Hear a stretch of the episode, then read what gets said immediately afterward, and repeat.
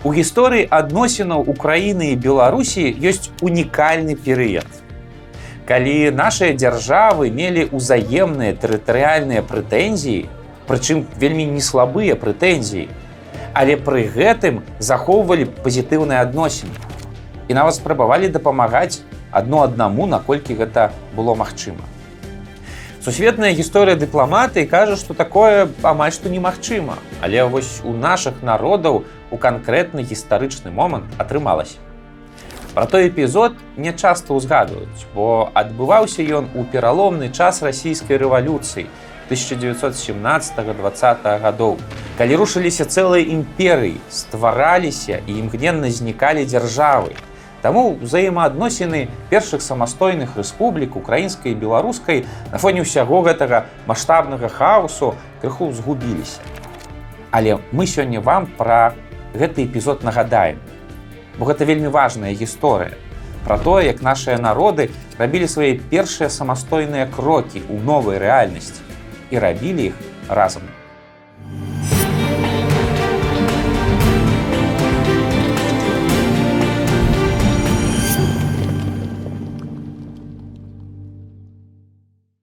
15 сакавіка 1917 года у вагоне цягніка, які стаяў на чыгуначнай станцыі Пскова, расійскі імператор Миколай II падпісаў маніфест аб адрачэнні ад трона і перастаў быць імператорам.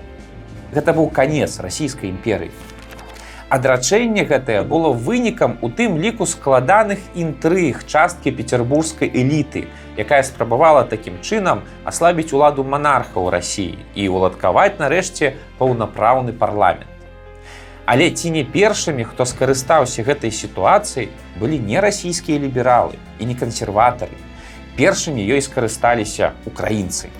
Ужо 17 сакавіка усяго праз два дні пасля адрачэння у Киеве была створана украінская цэнтральная рада як орган які аб'ядноўваў прадстаўнікоў буйнейшых палітычных грамадскіх і прафесійных арганізацый. Вось так усяго месяц патрэбіўся украінцам каб арганізаваць сабе ўладу. І ўсяго тры месяцы каб абвесціць аўтаномію пасля стагоддзяў занядбання. Самаарганізацыя гэтай нацыі ў крытычныя моманты здзіўляла ўжо тады. У беларусаў працэс таксама ішоў канешне марудні але ішоў цягам вясны лета і восені 1917 года розныя беларускія арганізацыі заклікалі да правядзення вялікага сходу беларусаў. І вось 18 снежня гэтага года у мінск з'ехалася 1800 дэлегатаў на першы усебеларускі з'езд.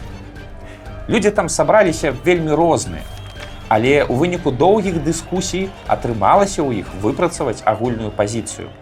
З'езд абвесціў права беларусу на самавызначэнне, прызнаваў новую савецкую ўладу ў Петраградзе і пастанавіў неадкладна пачаць фармаваць усе беларускія сялянскія і рабочыя саветы. Вось гэты апошні пункт, як лічаць гісторыкі, якраз і стаўся прычынай таго, што мінскія бальшавікі вырашылі сілай разагнаць мінскі з'езд ну, гучыць дзіўнавата бо з'езжа ж прызнаваў савецкую ўладу. Але бальшавікі ў мінску убачылі ў стварэнні дэмакратычных саветаў пагрозу для сваёй улады. Таму прыйшлі і арыштавалі кіраўніцтва.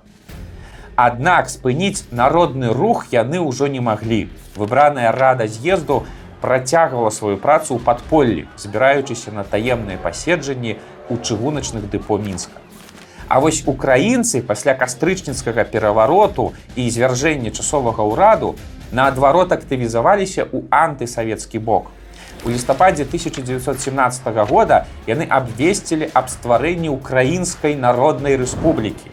А 22 студзеня 18 года цэнтральная рада чацвёртым універсалам абвесціла незалежнасць украінскай народнай рэспублікі. І вось тут пачаўся працэс, які мог паставіць крыж на пазітыўных узаемадачыненнях беларусаў і украінцаў. У канцы 17 -го года нямецкае камандаванне і бальшавікі, якія фармальна ўсё яшчэ вялі першую сусветную вайну, вырашылі, што трэба з гэтым нешта рабіць і падпісалі перамір'е. Трэч падпісалі ў беларускім мястэчку солы, што цяпер у смаргонскім раёне знаходзіцца. Каб умацаваць сваю пазіцыю на будучых перамовах немцы прызналі УНР як незалежную дзяржаву. У заключанай узаемнай дамове паўночная мяжа УНР праходзіла ў раёне каменца, пружанаў, пінска і гомеля. Ну, украінцы назвалі па максімуму, чаго хацелі, а немцам відавочна гэта было не прынцыпова. І па выніку амаль што ўсё палесе, у тым ліку беларускае апынулася ва ўкраіне.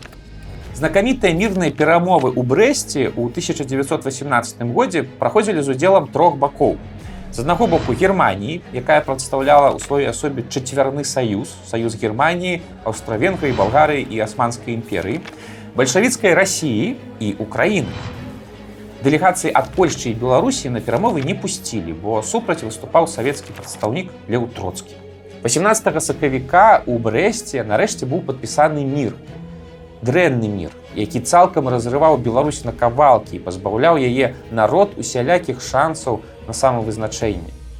Гэта моцна радыкалізавала пазіцыі на той момант ужо абвешчанай рады беларускай народнай рэспублікі.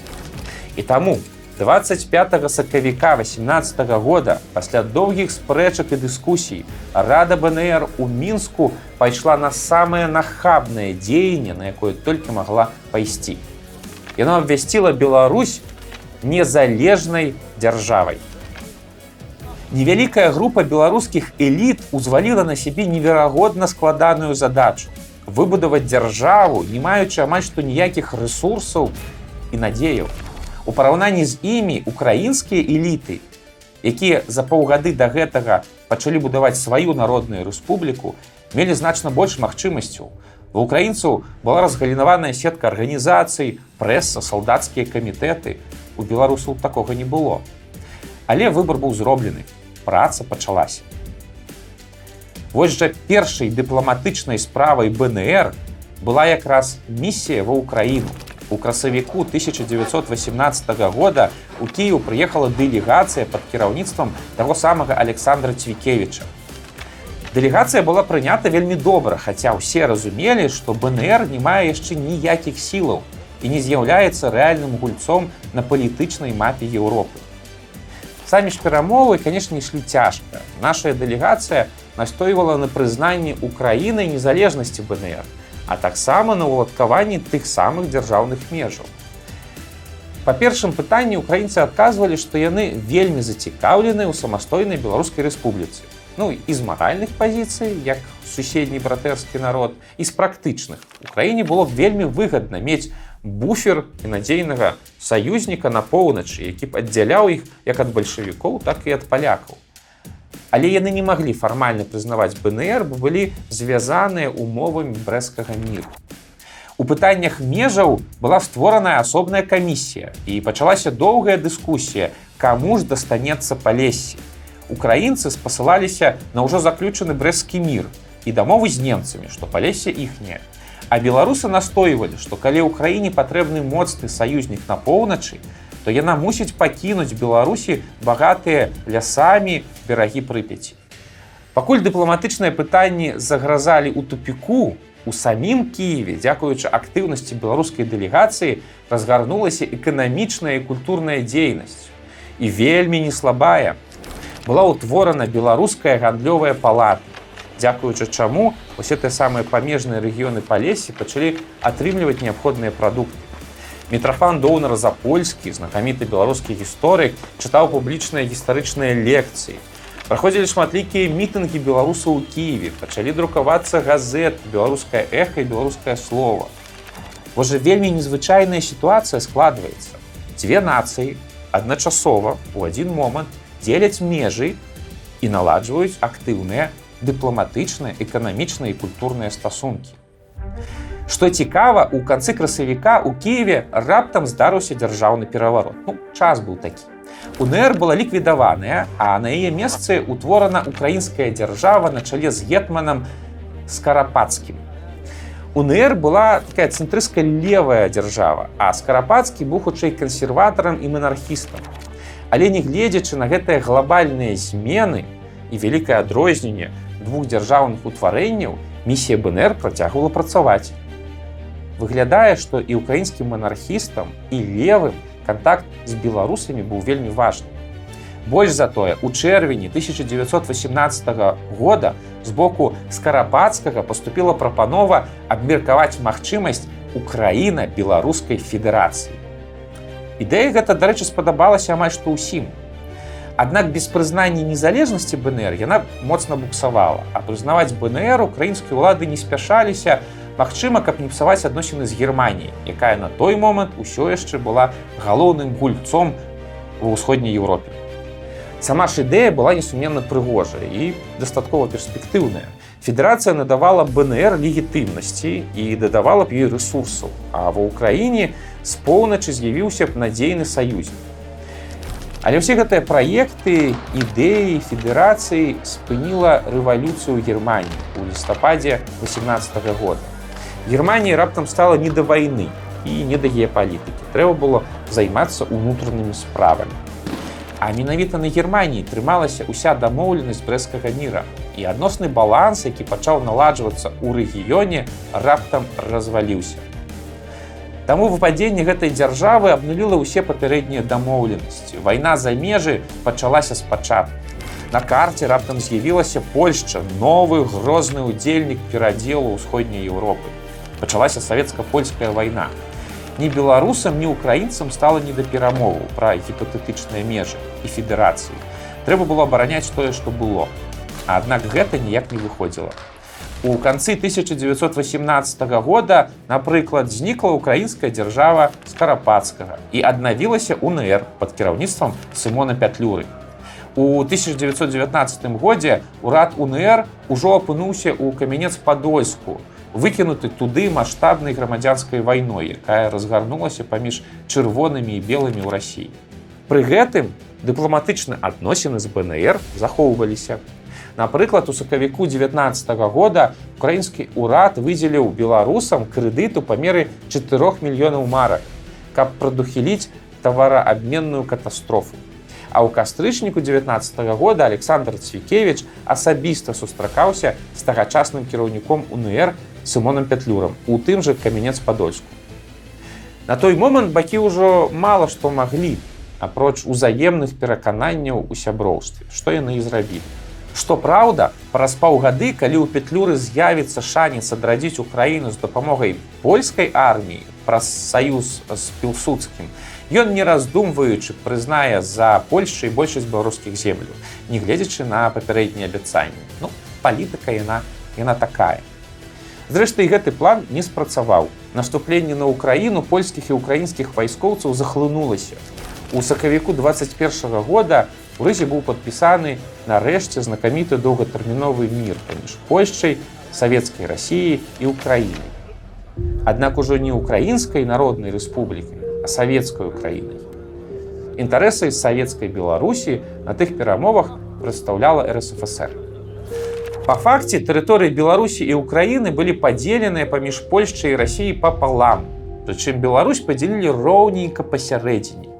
Месца на новай карце для народных рэспублік Беларусі і Украіны, канешне, ўжо не знайшлося. Адстойванне свайго права на самастойнасць і на дэмакратыю для нашых народаў расцягнулася яшчэ на 100 гадоў і застаецца балючай тэмай нават у 21 стагоддзі. Вельмі балючай тэмай.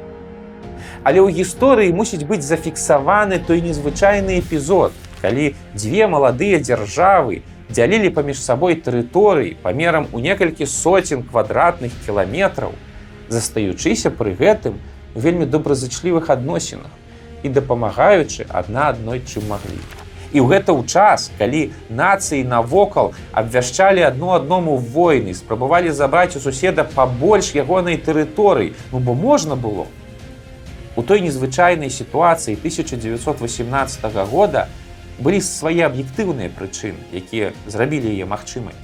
Але хочацца сказаць пра суб'ектыўны. Усё ж тысяча гадоў супольнай гісторыі беларусаў і украінцаў пакінулі свой адбітак на нашых нацыях. Нашыя народы вельмі розныя, але мы разумеем адно аднога і умеем дамаўляцца. Нават у такія складаныя моманты, калі трэба дзяліць тэрыторыі. 2022 год нечакана паставіў гэтае наше гістарычнае ўзаемапаразуменне перад вялікім выпрабаваннем. Але хочацца верыць, што ў нас дастаткова прыкладаў з мінулага, каб гэтае ўзаемапаразуменне захаваць і ўзмацніць. І хай падзеі 1918 года будуць адным з тых добрых гістарычных прыкладаў. Жыве Беларусь, слава Украіне!